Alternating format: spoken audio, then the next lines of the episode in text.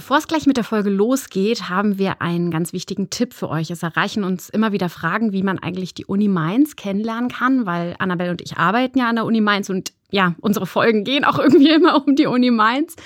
Und da haben wir einen Tipp für euch. Was denn, Annabelle? Den Tag der offenen Uni, der findet am 26. Juni dieses Jahr statt. Also tragt euch den doch direkt mal ein, merkt es euch mal vor, weil das wäre unser Tipp von uns für euch, wenn ihr die Uni Mainz mal kennenlernen wollt. Mm, wenn ihr ein Gefühl dafür bekommen wollt, wie ist es so, auf so einer Campus-Uni zu studieren und am Tag der offenen Uni habt ihr die Möglichkeit, die ganzen Fächer kennenzulernen. Es gibt zum einen Fachvorträge, da könnt ihr euch unterschiedliche anhören. Es gibt aber auch kleine Pavillons, wo die Fächer sich vorstellen. Dann könnt ihr da hingehen und euch beraten lassen von Menschen aus dem Fach, die das Fach bei uns unterrichten. Oder ihr geht zur großen Bühne. Was erwartet einen da, Franzi? Ja, wir haben auch ein Bühnenprogramm. Unter anderem könnt ihr uns, also Annabelle und mich, da auch hören und sehen. Wir wollen eigentlich gerne wieder eine Live-Podcast-Folge machen. Das heißt, kommt da gerne vorbei. Und dann haben wir noch so einen Special Guest, der war letztes Jahr auch schon da. Yes nämlich Mr. Wissen to Go. Mirko Drottmann wird einen Vortrag halten, wie man eigentlich YouTuberin wird. Und es ist auch äh, die Möglichkeit da, danach mal kurz mit ihm, ja, vielleicht ein Foto zu machen oder sich ein Autogramm zu holen. Also ich glaube, es wird einfach ein ganz, ganz toller Sommertag. Wir haben ganz viele Foodtrucks auf dem Campus. Man kann da einfach auch abhängen und sich Fast einen schönen Festival. Ja, ne? genau. So sich so einen richtig schönen Tag machen. Also wenn ihr Lust habt, dann kommt doch einfach vorbei. Ihr braucht euch nicht anmelden. Das Ganze beginnt um 9 und geht ungefähr bis 15 Uhr. Und wir freuen uns, wenn wir euch am 26. Juni dann sehen. Und jetzt geht's weiter mit der Folge. Viel Spaß! Habt ihr euch schon mal gefragt, warum wir uns in bestimmten Situationen auf eine ganz bestimmte Weise verhalten? Wir stellen uns in Schlangen auf, wenn wir warten. Wir fangen nicht an, laut zu singen, wenn wir im Bus sitzen, zumindest normalerweise. Und wenn wir eine große Fußgängerampel überqueren, an der uns viele Menschen entgegenkommen, schaffen wir es, ohne ein Wort zu sprechen, nicht ineinander reinzulaufen. Wir sind hochsoziale Wesen. Sozial heißt dabei aber nicht nett oder hilfsbereit, sondern dass unser Verhalten und Handeln aufeinander und auf die Gemeinschaft bezogen ist. Wie handeln Menschen innerhalb einer Gesellschaft und wie funktioniert diese Gesellschaft? Mit all diesen Fragen und noch viel mehr beschäftigt sich die Soziologie. Und davon erzählt uns heute Studentin Elisa. Ich bin Franziska und in diesem Podcast geht es um alles, was mit eurer Studienwahl zu tun hat. Und wenn ihr euch wundert, weil wir das letzte Mal eigentlich Ägyptologie angekündigt haben, auch uns hat die Corona-Welle etwas durcheinandergewirbelt und wir mussten aufgrund von Krankheit eine Folge vorziehen. Also sorry für die Verwirrung, aber keine Sorge, Ägyptologie Ägyptologie kommt beim nächsten Mal, versprochen. Dieses ganze Termingeschiebe hat nun aber auch zur Folge, dass meine liebe Kollegin Julia heute leider nicht dabei sein kann. Beim nächsten Mal ist sie dann aber noch dabei. Ich bin aber natürlich nicht alleine, sondern ich habe eine Gästin und endlich, endlich kommt die Folge, die lang versprochene Folge zur Soziologie. Wir sprechen also heute mit Soziologiestudentin Elisa. Hey Elisa, schön, dass du da bist. Hallo. Ja, im Vorgespräch haben wir Lisa und ich gemerkt, äh, dass man eine ganze Podcast-Reihe füllen könnte mit der Frage, was Soziologie eigentlich ist. Dazu gleich mehr. Wir versuchen es trotzdem auf, auf eine halbe Stunde so ungefähr. Äh, gucken wir mal, wie lange wir brauchen. Aber jetzt erstmal die Frage, die wir immer stellen. Elisa, erzähl doch mal, wie bist du bei deiner Studienwahl vorgegangen und warum hast du dich gerade für Soziologie entschieden? Ähm, ja, gute Frage. Ich habe mir ich bin eine der Menschen, die sehr viel irgendwie interessant findet und Schwierigkeiten hat, eine Wahl zu treffen. Ähm, bin dann aber bei dem, was mir in der Schule am meisten Spaß gemacht hat, bei der Physik gelandet.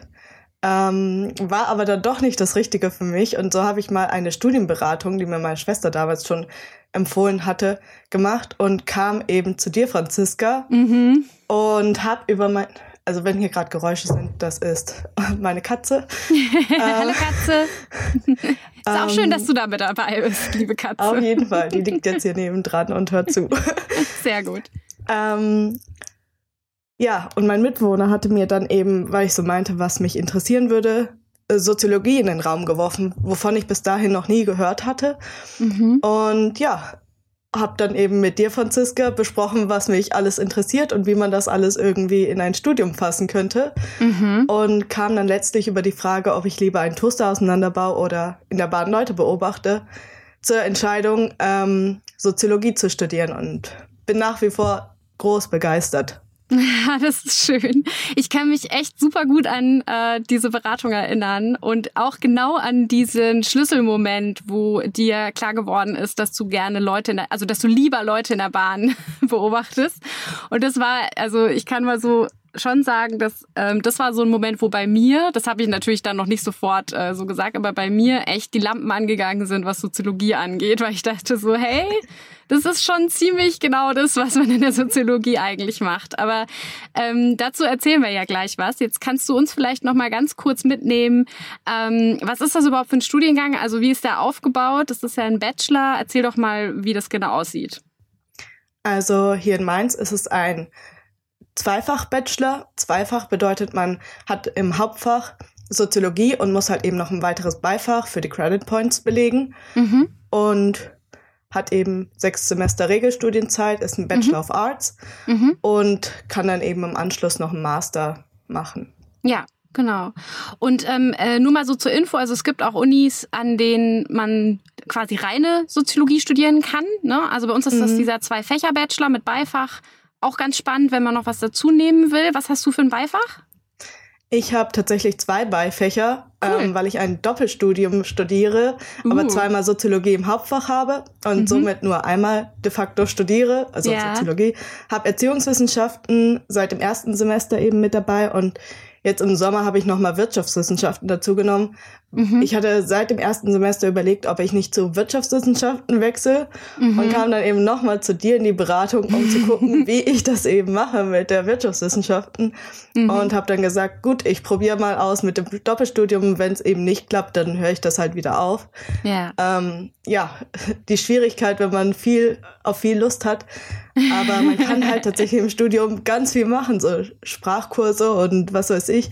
Ja. Habe ich alles trotzdem noch äh, ja. unter den Hut bekommen. Cool. Ja. Ja, das ist wirklich, äh, wenn man viele Interessen hat, ist es manchmal schwer, sich dann auf eines festzulegen. Aber mhm. das ist ja das Coole an dieser äh, Möglichkeit, dass man eben so rumkombiniert. Äh, das hast du, nutzt du ja quasi jetzt voll aus, diese, mhm. diese Möglichkeiten, die das, ähm, die das Studium da bietet. Aber genau, also nochmal so an alle äh, da draußen, wenn ähm, ihr euch für Soziologie entscheidet äh, oder interessiert, könnt ihr gerne noch mal im Hochschulkompass gucken. Den haben wir ja schon ganz oft in den Show Notes verlinkt. Machen wir diesmal auch wieder. Ähm, einfach in Hochschulkompass gucken, an welcher Uni kann man das studieren.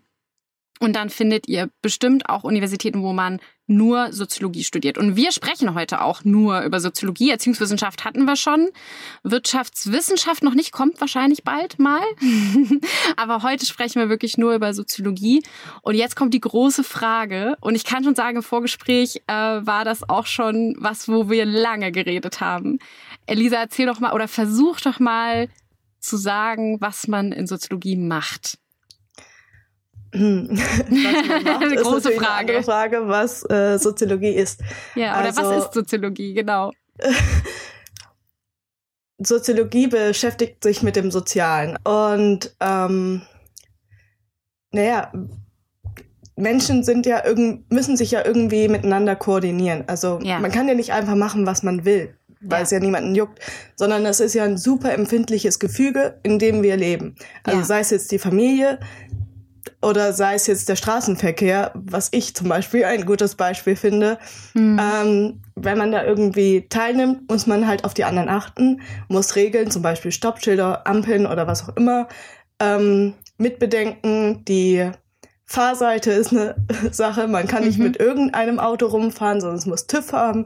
Und es gibt halt mhm. halt ganz, ganz viele Regeln, die halt eben dieses Straßenfahren erst möglich machen. Also mhm wie stimmt man sich auch mit den anderen ab, ne? Also genau. dass man auch, äh, also ich finde, fand, fand auch so spannend, das hast du auch im Vorgespräch gesagt, deswegen habe ich es auch sofort ins Intro mit reingenommen, nämlich dieses, ähm, dass wir uns ja so auch ohne miteinander zu sprechen, äh, eben nicht ineinander rennen, wenn wir uns auf der Straße begegnen oder, mhm. äh, oder so, eine so eine ganz klare ähm, Übereinkunft herrscht, sag ich mal, dass wir im Wartezimmer nicht miteinander sprechen. Also oder zumindest ähm, erstmal nicht. Oder dass man Guten Morgen sagt, dann setzt man sich hin und dann liest man was oder guckt in sein Handy und dann irgendwann spricht man vielleicht, aber man geht jetzt nicht rein und sagt, ah, hallo, na, weswegen sind Sie denn heute hier? Also das würde wahrscheinlich erstmal irritieren. Und das sind ja so Sachen, das ist, glaube ich, was du meinst, oder? Mhm. Okay. Ähm, mhm. Es gibt auch einen Soziologen, der äh, da etwas genau zu gesagt hatte, Irving Goffman, weil mhm. ich das jetzt nicht durcheinander bringe, aber sollte der sein, der das eben dieses Krisenexperiment ins Spiel brachte. Und das heißt, um halt eben die soziale Ordnung aufzuzeigen, gibt es eben die Methode des Krisenexperiments. Und das bedeutet, du machst etwas, was überhaupt nicht in diese soziale Ordnung reinpasst. Zum Beispiel mhm. im Wartezimmer dann auf einmal einen Stepptanz anzufangen oder mit einem imaginären Elefanten zu reden oder sonst irgendwas. Das, das würde alle sehr, sehr irritieren und das würde halt nicht wirklich funktionieren. Mhm. Beziehungsweise wenn dann auf einmal alle mit, mitreden oder mittanzen. Mhm. Es gibt ja diese Flashmobs, aber dann mhm. ist auch klar, okay, jetzt passiert hier ein Flashmob. Aber erstmal ist es ganz komisch, wenn das anfängt. Mhm. Ähm, mhm. und das Krisenexperiment ist halt insofern eine Krise, dass man die um Teilnehmenden eben in eine Krise versetzt, weil die jetzt auf einmal nicht entspannt einfach ja wissen, was passiert, sondern ja. auf einmal passiert etwas, womit sie nicht gerechnet haben und müssen halt darauf reagieren. Und ja. das ist dann sozusagen die Krise, der sie ausgesetzt sind. Wenn ihr jetzt irgendwie zu Hause in der Familie bedenkt, ja, okay, äh, läuft alles irgendwie in seinen gewohnten ähm, Bahnen mhm. und dann auf einmal passiert irgendwie etwas ganz Komisches. Einer beschließt, ja, er trägt, Entschuldigung, die Klingel. Alles gut. Alles gut. Äh, einer beschließt auf einmal, er trägt keine Kleidung mehr in eurer Familie. Und ja. so. Und dann ist das erstmal eine Krise, mit der ihr irgendwie klarkommt. Oder der beschließt nicht mehr zu reden. Ja. Und Sozialität ist halt nicht nur auf die Sprache, ähm, also auf das sprachliche Miteinander bezogen, sondern Sozialität ist schon dann sozusagen existent, verschiedene Theoretiker haben da verschiedene Meinungen, mhm. wenn man sich schon auf der Straße begegnet, wie zum Beispiel an der Ampel. Mhm. Also man nimmt nicht unbedingt wahr, dass da jemand ist oder wie der aussieht oder was auch immer, aber man nimmt wahr, dass da jemand ist. Mhm. Und schon verhält man sich anders, als wenn man jetzt ganz, ganz alleine da ist, wenn man weiß, mhm. dass niemand da ist. Mhm. Und somit äh, ist man sozusagen ähm, zivilisiert worden. Also mhm, nee, ja. das ist das falsche Wort, meine ich. Sozialisiert. okay. Wir sind da ähm, wirklich, das ist, was ich auch im Intro sagte, so hochsozial, dass, dass von Anfang an, also eigentlich von klein auf, wir diese diese Dinge lernen? Wie gehen wir in Bewegung? Ja. Sorry. Alles gut. Nee, also wie gehen wir sozusagen miteinander um und äh, was, äh, wie verhalten wir uns? Und das ist ja was, was du irgendwie von klein auf beobachtest bei bei den Leuten um dich rum. Kinder mhm. zum Beispiel verhalten sich ja schon manchmal noch äh, äh, eben nicht so, wie das eigentlich, ähm, also die würden in einem Wartezimmer vielleicht schon jemanden einfach anquatschen, ja, also, ähm, aber ähm, ja. die merken dann einfach am Beobachten der Erwachsenen, ah, okay, äh, das, das, das machen die anderen irgendwie alle nicht und irgendwann fangen die an, das dann auch zu adaptieren oder, oder zu, mhm. ähm, ja, äh, also sich also einfach zu verinnerlichen. Ich wollte gerade internalisieren sagen, aber jetzt sind es ein bisschen zu viele Fremdwörter. also zu, äh, zu adaptieren, zu, äh, zu verinnerlichen. Genau. Mm, ja. ja. Okay, also das heißt, ähm, also man kann schon mal sagen, Soziologie ähm, äh, beschreibt äh, und erklärt auch mit Theorien, wie die Gesellschaft funktioniert. Ja, genau. Mhm. Ähm, und zwar hat sie dafür eben ihre eigenen Methoden und mhm. ihre eigenen Theorien, um halt eben das zu beschreiben. Und Gegenstand der Soziologie ist alles, was in der Gesellschaft existiert. Und somit ist auch die Soziologie selbst Gegenstand der Soziologie. oh. Was jetzt ein bisschen äh, verwirrend klingt, aber zum Beispiel ja. kann man sich auch anschauen, okay, wie ist denn ein, ein Soziologe, eine Soziologin, wie verhalten die sich, wie arbeiten die, mhm. ähm, was ist denn so spezifisch in der mhm. Soziologie beziehungsweise bei einer Soziologin, einem Soziologen. Genau. Also man könnte so eine Soziologinnen-Bubble beschreiben, zum Beispiel. genau, zum ja. Beispiel. Und okay, ja.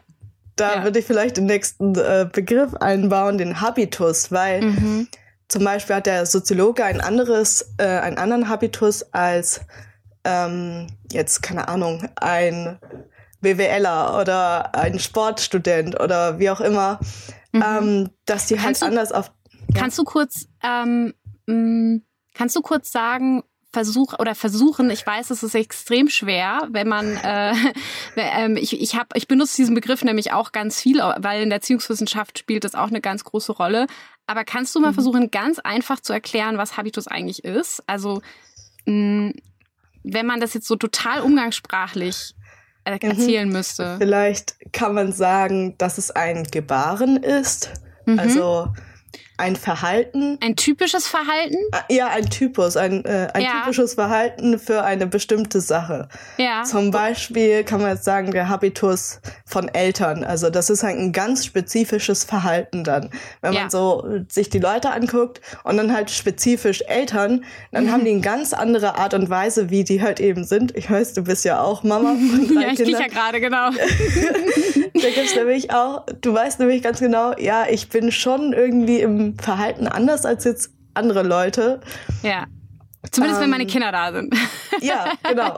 Dann genau. bist du ja Mama. Also ja, genau, das ist genau. auch nochmal von äh, Goffman gibt es eben auch die Theorie, wir spielen alle Theater und dass wir alle Rollen haben. Und die Rollen mhm. sind aber auch nicht immer ähm, gleichzeitig aktiv. Zum mhm. Beispiel in der Uni ist man Student Mhm. Und zu Hause ist man dann Tochter oder Sohn oder Freund oder mhm. was weiß ich. Dann mhm. ist man im Sport, Sport, äh, also Sportler, Sportlerin. Mhm. Und ja, also gibt's halt verschiedene Rollen, die wir einnehmen. Und dann ja. gibt's eben auch die Rollenerwartung dazu, dass du jetzt als Mama zum Beispiel, wenn du mit deinen Kindern unterwegs bist, auch äh, die Erwartung oder die Erwartung an dich gestellt sind, dass du halt eben Mama bist.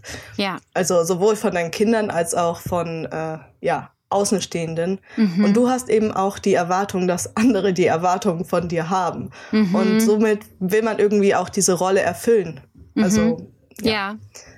Ja, ich weiß, also ich, äh, ich weiß genau, was du meinst. Also es ist sozusagen ein, ähm, wir haben, äh, wir, wir können unterschiedlich in unterschiedlichen Bereichen sein. Und wenn ich zum Beispiel mich, das werdet ihr, äh, liebe HörerInnen, auch kennen, wenn ich mich jetzt mit meinen Freunden treffe oder ich bin ähm, auf der Arbeit oder in der Uni, dann kann das mhm. äh, Verhalten, das ich da zeige, ein komplett unterschiedliches sein. Oder auch wenn ich zu Hause sitze und mich mit meinen Eltern unterhalte oder, ähm, und, oder ich bin bei meinen Freunden, manchmal merkt man das dann sogar an der Art, wie man spricht. Also, dass es sich wirklich anders anhört. Also wenn ich zum Beispiel mit meinen Geschwistern spreche, dann ähm, schleicht sich plötzlich so ein ganz ähm, eigener Humor ein, den viele Außenstehende erstmal von mir gar nicht kennen, weil ich den normalerweise vielleicht nicht so zutage bringe. Aber nur wenn ich mit meinen Geschwistern spreche, kommt es dann hervor. Oder wenn man, also das heißt, ähm, das ist dann das, was, was, was du mit Habitus meinst, ne? Ja, beziehungsweise mhm. mit dem Rollenbegriff. Mit dem Rollenbegriff, genau. Aber ja, okay. mit der Rolle hängt dann eben ein spezifischer Habitus zusammen. Okay, aber dann, also ich, äh, ich heb's noch mal auf die Ebene drüber sozusagen. Das heißt, ähm, es geht wirklich darum, wie wir uns, also die Soziologie beobachtet auch, mhm. ne, und beschreibt und erklärt, wie wir uns genau. verhalten innerhalb von Gruppen in der Gesellschaft, ähm, versucht auch diese Gruppen zu beschreiben, die Bubbles, sage ich jetzt mal, zu beschreiben. Äh, Bubble ist ja so ein ganz neuer Begriff. Früher war, hat man andere Begriffe auch benutzt, aber ich glaube, mit Bubble könnt Milieu. ihr alle was anfangen. Milieu, genau. Ja. Ich habe schon zu Elisa gesagt, ich glaube, äh, die Milieu-Theorie, äh, äh, ähm, die es tatsächlich gibt, ich verlinke euch das mhm. mal in den Show Notes, äh, wird bestimmt bald durch die Bubble-Theorie ersetzt. Gut möglich. genau, aber egal. Ja. Ähm, okay, das heißt, ähm, und kannst du noch was erzählen, ähm, wie geforscht wird? Also wie wird denn, was mhm. gibt es denn für Methoden, das zu beschreiben oder das zu beobachten oder also und so weiter? Also wie, wie, wie macht ihr das denn? Also in der Soziologie gibt es zwei Ansätze, beziehungsweise zwei Forschungspraktiken. Äh, das ist die quantitative Forschungsmethode und die qualitative Forschungsmethode. Mhm. Und in Mainz ist einer der Standorte, wo halt eben sowohl quantitativ als auch qualitative Forschung gelehrt wird. Mhm. Und die unterscheiden sich insofern, dass qualitativ beobachtet und da mhm. gibt's halt verschiedene Methoden, zum Beispiel teilnehmende Beobachtung, verdeckte Beobachtung, ähm, dann mhm. an sich ein ja, mit dabei sein, mhm. weil wenn man mit im Geschehen ist, beeinflusst man halt eben das Geschehen auch, weil mhm. die anderen ja auch eine Gegen, also die nehmen einen ja auch selbst wahr. Mhm. Und dann gibt's halt eben auch Feldexperimente oder Laborexperimente in Anführungszeichen, dass mhm. halt äh, die Person unter bestimmten Bedingungen eben ähm, irgendwelche Verhalten oder was auch immer zeigen sollen. Mhm. Wobei das halt eben sehr, sehr schwer ist, weil halt ganz, ganz viele Faktoren einspielen. So ist es sehr schwer, irgendwie was zu beobachten bzw. nachzuweisen.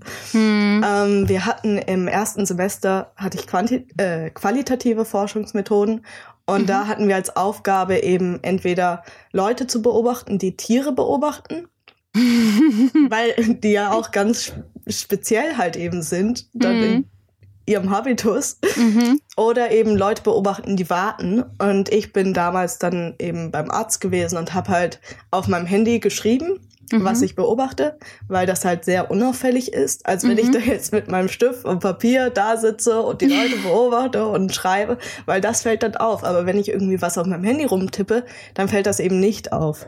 Ja. Und ja, habe dann eben so die Leute beobachten können und dass die halt nicht reden, beziehungsweise dann hatte irgendjemand, gere irgendjemand geredet und dann halt wurde der böse angeguckt und ja, mhm. man grüßt und dann setzt man sich auf seinen Platz und wenn man dann weggeht, dann geht man aber auch immer wieder auf diesen Platz und nicht irgendwie auf einen anderen Platz. Das mhm. heißt, man hat da irgendwie so die Verpflichtung, ich muss mich wieder auf meinen Platz setzen und wenn man ins Wartezimmer geht, dann schaut man direkt erstmal nach seinem, nach irgendeinem freien Platz. Und ja. den steuert man dann an, wenn man den sich entschieden hat.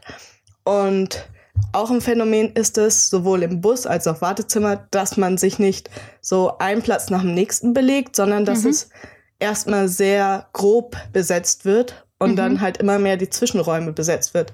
So mhm. setzen sich die Leute im Bus auch nicht alle irgendwie vorne hin oder hinten, sondern da mal jemand und dann vorne wieder und in der Mitte und es wird immer mehr und mehr, also voller.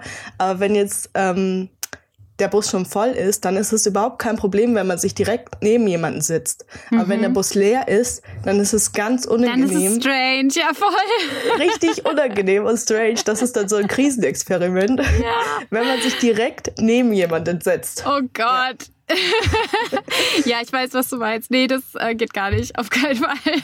so, und die quantitative ja. Forschung, um da auch noch mal kurz was zu sagen. Unbedingt. Die, die betrachtet jetzt die arbeitet viel mit standardisierten Fragebögen. Vielleicht mhm. ist euch das auch schon mal in der äh, Fußgängerzone über den Weg gelaufen. So hier, wie, wie viel Einkommen hat man, was für mhm. Berufsabschluss und so mhm. weiter. Und ähm, dann irgendwelche Einstellungsfragen beispielsweise. Ich habe jetzt eine, noch einen Forschungsbericht abzugeben und der mhm. beschäftigt sich mit der Frage, wie Fertilität mit äh, der Gender Equality zusammenhängt. Und Gender uh. Equality ist die Geschlechtergleichheit, aber eben das soziale Geschlecht, nicht das mhm. biologische. Und sagst du, was ähm, Fertilität bedeutet? Fertilität ist die äh, Fruchtbarkeit beziehungsweise Kinderrate, Geburtenrate, mhm. so kann ja. man sagen, eines Landes, eines Bereichs, einer Kohorte. Kohorte ist ein Jahrgang, das hatte mhm. ihr aber auch schon mal in einem Podcast, meine ich.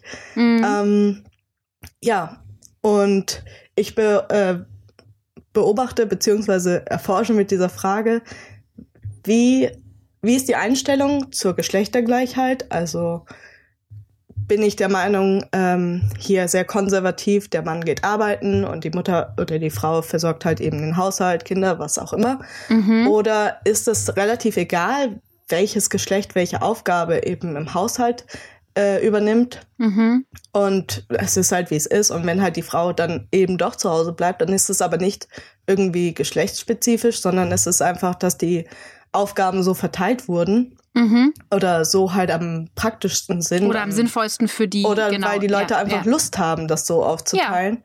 Ja. Dann ist es halt ein Unterschied, als wenn man irgendwie normativ, das heißt eben durch Normen geleitet, durch Werte, mhm. ähm, das eben anwendet. Ah, also, also das ist sozusagen ein Unterschied, als wenn man sagt, äh, weil das schon immer so war, bleibe ich, äh, oder äh, keine Ahnung, also weil ich mhm. glaube, dass eine Frau zu Hause bleiben sollte, wenn sie Kinder hat, bleibe ich zu Hause. Das wäre normativ. Genau, ja. genau. Ja, okay. Eben mhm. wertegestützt und ja. Ja, ich untersuche jetzt halt eben, wie das zusammenhängt und es gibt auch schon Forschung dazu und die besagt halt eben, wenn beide Partner sozusagen der sehr konservativ, sage ich mal, eingestellt sind oder wenig Gender Equality ähm, mhm. Einstellung haben, dann ist die Fertilität hoch, nimmt aber immer mehr ab, mhm. je mehr äh, Gleichheit eben existiert. Mhm. Aber dann steigt es auch wieder. Das heißt, Paare, die sehr offen der Geschlechtergleichheit eingestellt sind, die haben dann wieder mehr Kinder. Hm. ja. Und Sehr das spannend, ist ja. auch mehr oder weniger dadurch äh, eben zu erklären, dass in ähm, diese ganze Gender Equality Geschichte eben erst in den öffentlichen ähm, Institutionen mhm. äh, also Einzug gefunden hat mhm. und in dem privaten Raum, eben der Familie, das, was auch als Institution zählt, ja. ähm, eben erst sehr spät ja. ähm, so Einzug gefunden hat, weil es halt eben sehr privat ist und sehr geschützt ist. Ja, okay. Und dass da eben die Veränderung sehr langsam war und dann eben der Konflikt zwischen ähm, konservatives Familienbild, aber hier progressives, ähm, ja, öffentliches mhm, Leben und mhm. äh, mit Karriere und Job mhm. und wie mhm. auch immer mhm. ist es halt sehr schwer unter einen Hut zu bringen. Ja. Und dadurch ist halt die Sache, dass dann weniger Kinder äh, eben zu verzeichnen sind, so eben die Annahmen beziehungsweise auch Forschungsergebnisse. Ja, und ähm, du hattest das ja jetzt als Beispiel genannt für äh, die Quantitat quantitativen Forschungsmethoden. Das genau. heißt, du hast da dann wirklich ähm, mit Zahlen im Endeffekt ähm, genau. gearbeitet. Also man arbeitet mhm. da mit einem Statistikprogramm. Statistik mhm. ist halt eine große Anwendung in der Soziologie. Mhm. Ist aber alles kein Hexenwerk. Keine Angst. Weil, falls jetzt irgendwie jemand denkt, oh Gott, oh Mathe Gott. kann ich gar nicht. Das ist wirklich alles äh, super machbar. Ja, sagt ähm, die, die ähm. vorher Physik studiert hat. Aber gut, okay. nee, nee, ich kann es bestätigen, auch, es ist machbar. Ja. genau. Ja, auch Kommilitonen haben es geschafft. Ähm, genau. Und dann gibt's ähm, noch andere Forschungsgebiete in der Soziologie. Mhm. Ähm, es gibt zum Beispiel auch die Netzwerkforschung. Mhm. Da geht es eben darum zu schauen, okay, wie sind die, Gebil die Strukturen eines sozialen Netzwerkes, wie sehen die aus? Weil man, die sind halt nicht starr, weil man sich ja ganz viel bewegen kann und immer wieder Leute, neue Leute kennenlernen kann. Mhm. Es gibt ja auch den Spruch, über sieben Ecken oder sind es mittlerweile sechs, ich weiß nicht, mhm. kennt man jeden Menschen auf der Welt. Ja. Und das ist halt eben so ein Phänomen der Netzwerkforschung. Mhm. Ähm, und dann gibt es halt Strong Tides, also starke Verbindungen und schwache Verbindungen, Weak Tides. Mhm. Und äh, die beschreiben halt die Stärke oder Intensivität der Beziehung. Mhm. Mhm. Genau, und so versucht man halt eben das abzubilden und daraus eben auch nochmal Theorien abzuleiten. Ähm, okay. Es gibt nämlich die Theorie, dass wenn man Person A, Person B und C sehr, sehr gut kennt, mhm. dass über lang oder kurz eben B und C sich auch sehr, sehr gut kennenlernen werden oder eine sehr starke Beziehung aufbauen werden, ja. weil sie halt eben zu A jeweils eine starke Beziehung haben. Und ja. vielleicht kennt ihr das auch aus eurem Freundeskreis, wenn ihr so zwei Freunde irgendwie einander vorstellt, die, mit denen ihr euch gut versteht, dann ist es meistens auch, dass die sich gut verstehen, weil man doch irgendwie einen ähnlichen Geschmack hat an Personen. Ja. Ja, ja, absolut. Das kann ich auch bestätigen. Okay. Das sind das heißt, die Methoden. Genau. Ja, das heißt genau, das sind die, das sind die äh, Forschungsmethoden, also qualitative und quantitative Forschungsmethoden. Ich habe mir das immer versucht so zu merken. Ähm, quantitativ, also eben mit Zahlen, Statistik und so weiter. Das kennt ihr, Statistiken lesen, Statistik, von Statistiken hören. Ähm, das ist ähm, wirklich ähm, eigentlich re recht simpel. Also diese quantitativen und die qualitativen. Ich habe mir das immer versucht so zu merken, da äh, geht wirklich so ins Beobachten, ins Interviewen. Also Interview ist ja auch sowas, was man da mhm. ähm, als Methode hat. Ähm, also da geht man so ein bisschen, bisschen rein, ohne dass ich jetzt sagen will, das eine ist besser als das andere. Man, ähm, aber es ist auf jeden Fall, ähm, ich finde, dass die qualitative äh, Forschung einfach was ähm, hat, was die quantitative nicht hat und die quantitative hat dafür was, was die qualitative nicht hat. Und das Beste ist, man hat beides, finde ich. Aber deswegen lernt ja. ihr ja auch beides. Also das ist sehr, sehr gut. Ja. Es gibt da irgendwie so eine Art Machtkampf, keine ja. Ahnung, zwischen den beiden. So welche Forschungsmethode ist die bessere? Ich finde nämlich auch, dass die sich eigentlich ergänzen und sich gegenseitig brauchen. Also ja. die qualitative untersucht erstmal Sachen, die so gar nicht sind und dann kann die Qualit äh, quantitative eben das vervielfältigen, also quantifizieren Ja. Ja. und schauen, ob da irgendwie was dran ist. Und daraus entwickeln sich dann eben verschiedenste Theorien und auch verschiedenste ähm, Bindestrich-Soziologien, wenn man so möchte. Oh, oh, genau. Die, über die haben wir auch schon gesprochen, die Bindestrichsoziologien. Kannst du mal Ja. sagen, äh, jetzt, jetzt äh, erstmal nur so zur Orientierung, wir rutschen jetzt ein bisschen weg von den Forschungsmethoden, weil die haben wir ja jetzt abgehandelt.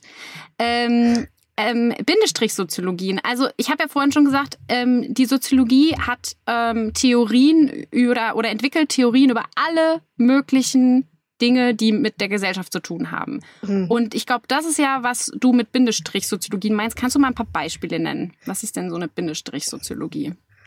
Eine Bindestrich-Soziologie ist zum Beispiel die Organisationssoziologie. Die Katze ist wieder da, also falls es gleich nochmal Krach kommt.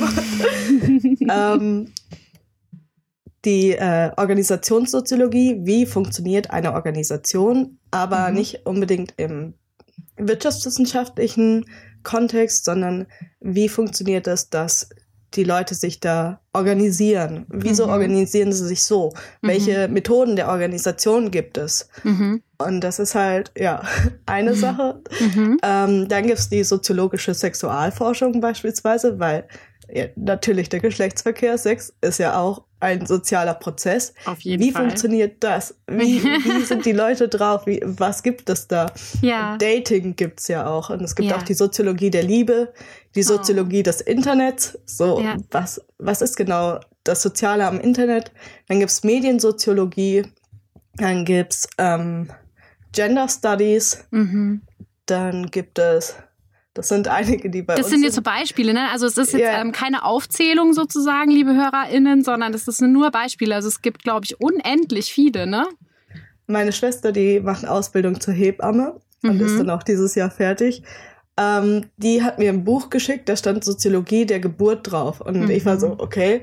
Aber letztlich, die Geburt ist ja auch ein sozialer Vorgang. klar. also es gibt irgendwie Hebamme, Arzt, ähm, die Mutter, das Mhm. Kind, irgendwie Mhm. noch jemand, der dabei ist, Mhm. vielleicht. Ähm, Mhm. Und die sind ja irgendwie mit, äh, miteinander in Interaktion. Mhm. Und letztlich ein hochsozialer Prozess und auch den kann man eben beobachten.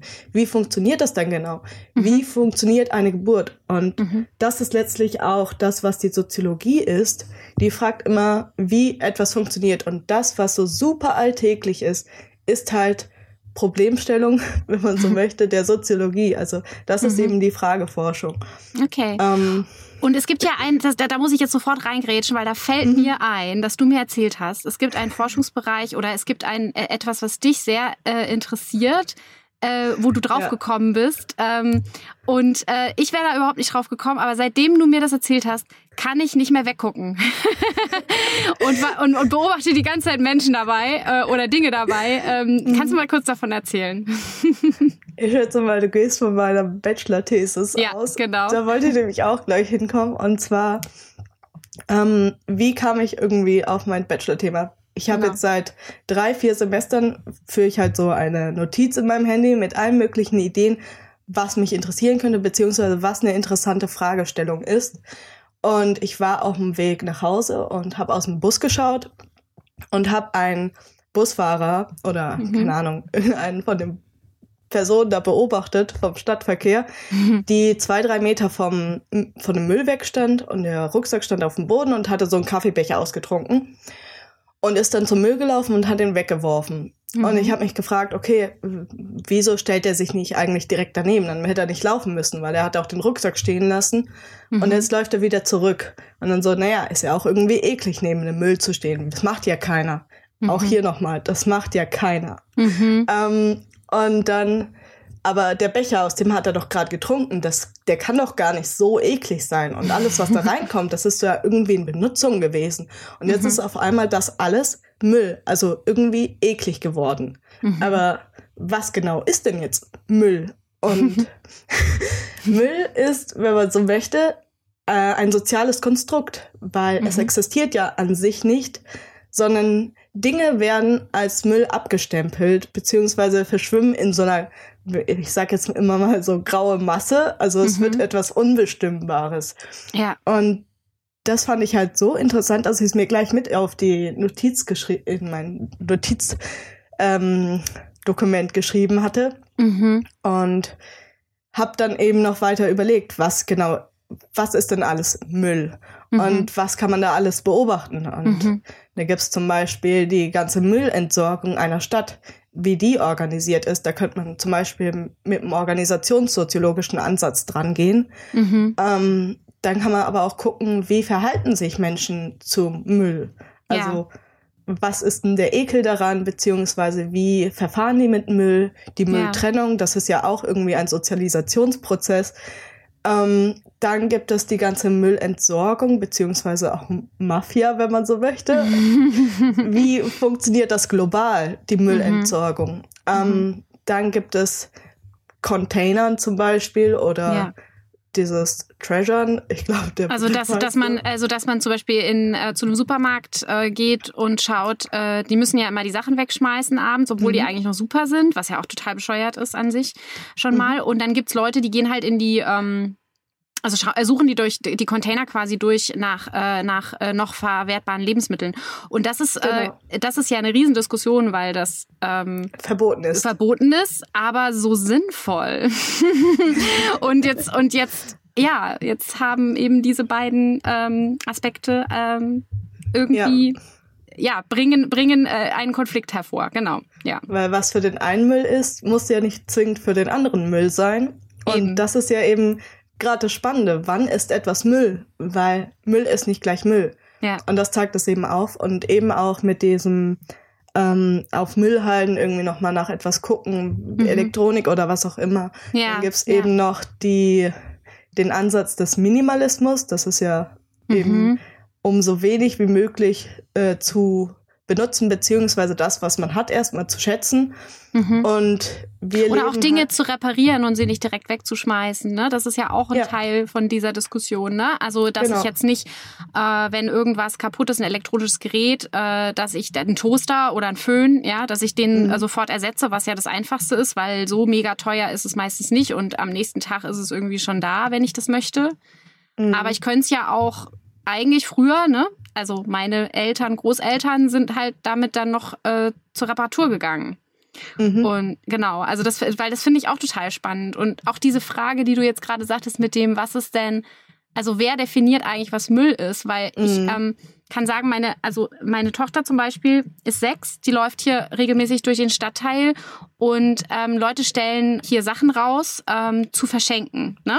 Also es sind immer so Boxen draußen zu verschenken. Mhm. Und man könnte jetzt sagen, die haben eigentlich in, also das ist ähm, Sachen, die die aussortiert haben. Das heißt, man könnte auch sagen, die hätten ja auch auf den Müll schmeißen können. Gott sei Dank gibt's aber diese neue ja, ich finde das eigentlich wirklich ganz cool, diese neue Art zu sagen, nee, ich stelle das jetzt erstmal in den Karton raus und guck, ob nicht jemand das gut findet und das eben nicht für Müll hält, ja. Mm. Und meine Tochter liebt diese Kisten und holt sich da teilweise Dinge, die ich für Müll halte, PS, raus und, und hängt ihr Herz da dran, ja. Also wirklich. Mm. Und ich darf das dann auch nicht aussortieren.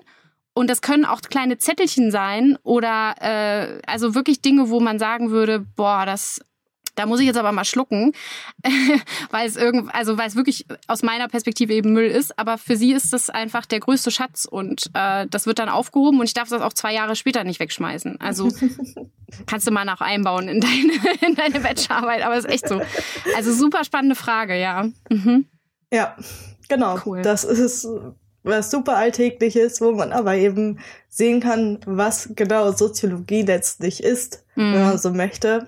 Mhm. Ähm, weil durch diese kleine Szene, die ich aus dem Bus beobachtet habe, bin mhm. ich halt eben auf dieses Riesenthema gekommen mhm. und kein Mensch denkt darüber nach, was mhm. überhaupt Müll ist oder dass ja. das überhaupt irgendwas Soziales sein kann. Und mhm. das ist halt letztlich das, was Soziologie ist. Mhm. Also man kann tatsächlich alles angucken. So kann man auch dieses zustimmende mm oder Nicken, das in einem Gespräch immer auftaucht, ja. das ist halt super soziologisch beziehungsweise was Soziales. Man zeigt halt dem anderen, man kommuniziert dem anderen, dass man zuhört, dass man versteht, was er sagt und man wartet auch darauf, dass man was sagen kann. Also man wartet auf eine Pause und das nennt ja. sich Turn-Taking, also dass der mhm. Sprecherwechsel eben stattfinden kann. Mhm. Und ich finde auch so spannend, jetzt gerade in dem Zusammenhang, in dem wir jetzt gerade sind. Und dann höre ich auch schon auf, rumzuspinnen. Aber ich finde das echt, weil wir, wir nehmen ja jetzt gerade einen Podcast auf. Und jetzt gerade, mhm. in dem Moment, wo wir aufnehmen, hört uns noch niemand zu. Ja, wir hören einander zu und reden miteinander. Mhm. Aber wir wissen, sobald das Ding geschnitten ist und, äh, und online gegangen, hören uns viele Leute zu. Und, ähm, und das wissen wir natürlich jetzt schon und reden deswegen mit euch, obwohl wir, ihr jetzt noch gar nicht da seid, ja, und beziehen euch mit ein, weil wir wissen, irgendwann werdet, also es werden einfach Leute, die diese, dieses Gespräch hören und wollen eigentlich auch mit einbezogen sein in, in dieses Gespräch. Und das finde ich mega spannend, weil man nämlich dann so eine Zuhörerschaft hat, mit der man eben nicht interagiert, also nicht äh, äh verbal interagiert. Also ihr, ihr, ihr ZuhörerInnen könnt ja jetzt nicht sagen, hm, ja, aha. Ähm, aber trotzdem wissen wir, dass ihr da seid. Hallo, hallo. Finde ich ziemlich interessant. Ähm, genau. Beziehungsweise ihr könnt das dann machen, wenn ihr es anhört. ja, stimmt. Das passiert mir übrigens manchmal, wenn ich Podcasts höre, äh, dass, äh, dass ich dann so mhm. zustimmend, aha, mh, oder nicke oder irgendwann am liebsten was dazu sagen würde. Ja, genau. Ja. Okay, aber jetzt schweifen wir ab. Ähm, äh, ich finde, das, war, das hast du jetzt echt schon sehr, sehr gut auf den Punkt gebracht und ich glaube, es ist jetzt auch äh, schon sehr gut klar geworden, was man in der Soziologie macht, was aber eine Frage ist, die bei mir immer wieder auftaucht. Und ich kann mich oder meine mich auch zu erinnern, dass du mir diese Frage in der Beratung auch ziemlich schnell gestellt hast. Nämlich, was macht man denn danach damit? weil, weil, also viele haben den, das Vorurteil, äh, Soziologie ist auch so ein Studiengang, wo viele denken, danach geht eigentlich nur Taxifahren oder Forschen, so ungefähr. Aber da können wir, glaube ich, eine sehr gute Perspektive eröffnen, oder? Äh, ja, ich, ich, hoffe, ich kann jetzt äh, was dazu sagen. Ja, erzähl doch mal, was du so weißt. Und dann erzähle ich noch, was ich so weiß. Sehr gerne. Ähm, also Soziologie ist natürlich die Ausbildung oder das Studienfach für die, um letztlich Soziologe zu sein. Aber man muss mhm. nicht Soziologe sein. Der Soziologe ist eigentlich nur ein Forscher, weil es gibt nicht irgendwie den Beruf Soziologe. Beziehungsweise man kann beim Statistischen Bundesamt zum Beispiel arbeiten mhm. und eben da quantitativ arbeiten und forschen. Mhm. Mm, aber der Soziologe ist eher äh, als Forscher unterwegs. Das heißt aber nicht, dass jeder Soziologiestudent letztlich Soziologieforscher wird. Mhm. Ähm, denn die Soziologie ist auch eine Ausbildung, äh, also eine Fähigkeitsausbildung. Mhm. Da hatte ich mit unserem Studienbüro äh, drüber gesprochen gehabt, mhm. weil ich ein Berufspraktikum ursprünglich machen wollte. Dann kam mhm. aber dieses Corona. Mhm. Ähm, mhm. und der Soziologe hat halt eben die Fähigkeit, ein Problem ganz ähm, anders zu betrachten, und zwar aus der Vogelperspektive, weil er eben alles zu seinem Problem machen kann. So kann der Soziologe eben ein Problem aus verschiedenen Richtungen betrachten mhm. aus verschiedenen, von verschiedenen Standpunkten aus mhm. und halt eben überlegen, welches ist jetzt die beste Möglichkeit, an dieses Problem heranzugehen. Wo okay. der Rechtswissenschaftler zum Beispiel aus der Sicht des Rechts draufschaut und der BWLer aus der Wirtschaftssicht und mhm. keine Ahnung. Das heißt, die, das heißt, die, äh, der Soziologe, die Soziologin ist eigentlich so ein Allrounder. also äh, so ein bisschen, genau. ähm, ähm, ihr, ihr entwickelt im Studium eine Kompetenz, wo ihr eigentlich in allen Bereichen einsetzbar seid, weil ihr immer in der Lage seid, euch in dieses Feld, in dem ihr dann seid, ähm, eben äh, durch schnelles Beobachten, durch äh, schnelles ähm, ja, Analysieren der Verhaltensweisen des, der Bubble und so weiter ähm, mhm. einmal sehr schnell versteht, wie das funktioniert und dann vielleicht auch ähm, Ideen habt, wie es besser gehen kann, wie es weitergehen kann, wie es anders sein kann. Also das heißt für alle möglichen Arbeitsbereiche. Also das kann sein Projektarbeit, das kann sein ähm, auch so Organisationsberatung, Unternehmensberatung, das kann Beratung sein, das, was ich mache. Mhm. Eine meiner Kolleginnen, die Magdalena, die kennt ihr aus einer äh, Folge schon, äh, die ist auch Soziologin. Ich habe eine Freundin, die äh, auch eher so im Beraterischen arbeitet. Ähm, aber ich habe auch Leute, ich kenne auch Leute, die arbeiten in der Öffentlichkeitsarbeit oder bei einer Stiftung. Also alles Mögliche. Kannst du das mhm. auch so bestätigen? Also ist das auch, was du so dir vorstellst oder beobachtest? Ja, mhm. würde ich jetzt auch eben sagen. Ich kenne mhm. auch nicht viele äh, Soziologie-Absolventen, mhm. Absolventinnen. Ähm, aber ja, letztlich der Soziologe beschäftigt sich mit dem Sozialen und das Soziale ist überall, wie ich versucht habe zu äh, ja. zeigen eben. Ja. Also das heißt, in allen Bereichen, in denen es um soziales Handeln äh, geht, um gesellschaftliches Handeln, um die Gesellschaft ähm, mhm. oder oder, oder, auch. oder auch um eine Gruppe können Soziologen eigentlich arbeiten. Also alles, was sich irgendwie ähm, mit, mit Phänomenen aus der Gesellschaft beschäftigt, ist was für SoziologInnen. Und da gibt es viele, viele Arbeitsmöglichkeiten. Ähm, ich gehe jetzt mal ins ganz Konkrete. Also Sachen wie ich Social Media zum Beispiel, ja? Ich wollte noch kurz was sagen. Ja, zwar, unbedingt. Äh, mhm. Eine Kommilitone möchte zum Beispiel ähm, in die politische Beratung gehen. Mhm, Und genau. da ist man zum Beispiel auch gut aufgehoben, weil ja, äh, die Politik ist ja irgendwie die Organisation eines Landes mhm. und eben auch irgendwie dann sozialer Gegenstand. Und ja. da kann man eben auch ganz speziell gucken, wie funktioniert das dann, was kann man vielleicht nochmal anders betrachten oder mhm. andere Herangehensweise. Ja. Entschuldigung. Nee, absolut. Oder im Marketing, ne? Also Marketing mhm. ist auch ganz großes, äh, ganz großes Feld. Ähm, also ihr merkt schon, dass es wirklich sehr, sehr unterschiedlich. So, ähm, Gerade diese Vielfalt macht es dann vielleicht auch manchmal schwer zu sagen, was ist denn dann meins? Aber da kann euch dann wieder der Career Service helfen. Also der Career Service, den gibt's auch eigentlich an allen großen Universitäten ähm, und auch Hochschulen. Aber da, wo ihr Soziologie studieren könnt, in der Regel sollte es auch einen Career Service geben und die können euch helfen, wenn es um die Berufsorientierung geht. Also zu gucken, was ist denn dann euer Feld. Aber keine Sorge, also ähm, wir haben ja immer dieses Bild von den Eltern, denen der Kaffeelöffel äh, aus der Hand fällt, wenn man ihnen erzählt, was man studiert. äh, oder den Großeltern. Ähm, also da könnt ihr alle beruhigen. Das, äh, das ist eine gute Sache, auf jeden Fall, und bringt einen auch weiter. Okay, also ich fasse jetzt noch mal ganz kurz zusammen und du, und du sagst einfach, ob ich das richtig äh, verstanden habe. Soziologie erforscht, beschreibt und erklärt mit mhm. Methoden und Theorien, wie die Gesellschaft funktioniert strukturiert ist und wie sie sich entwickelt. Genau. Okay, ich habe es versucht. ich gebe zu, das habe ich mir aufgeschrieben. ja, perfekt. Super. Okay, super. Und das Bestimmte ist halt, dass es halt die eigenen Theorien und eigenen Methoden sind und nicht irgendwie Methoden, die schon existieren. Ja. Und Gegenstand kann nur etwas in der Soziologie sein, was auch schon in der Gesellschaft existiert. Also was nicht in der Gesellschaft existiert schon, also als soziales Phänomen, mhm. kann nicht Gegenstand der Soziologie sein. Mhm. Ja. Wow. Krass. Ja, stimmt. Das ist auch nochmal. Also darüber denken wir jetzt alle nochmal noch mal scharf nach. das ist wirklich, aber wenn man sich das mal vor, vor, Augen geführt hat, dann kann man überhaupt nicht mehr aufhören zu beobachten, kann ich euch sagen. Also äh, fangt doch mal an, setzt euch mal in den Bus und beobachtet mal ein bisschen rum und schreibt mhm. euch was dazu auf. Und wenn euch das total viel Spaß macht, dann ist vielleicht Soziologie was für euch. Genau. So, dann wäre jetzt eigentlich nur noch zu sagen, was wir beim nächsten Mal machen. Und zwar ist dann endlich die Ägyptologie dran. Und ich hoffe, Corona lässt es zu und wirbelt uns nicht weiter durcheinander. Dann ist auch Julia noch ein letztes Mal mit am Start und moderiert mit mir. Und dann ist auch Mascha dabei, die, die Ägyptologie-Studentin, die uns von ihrem Studium erzählen wird.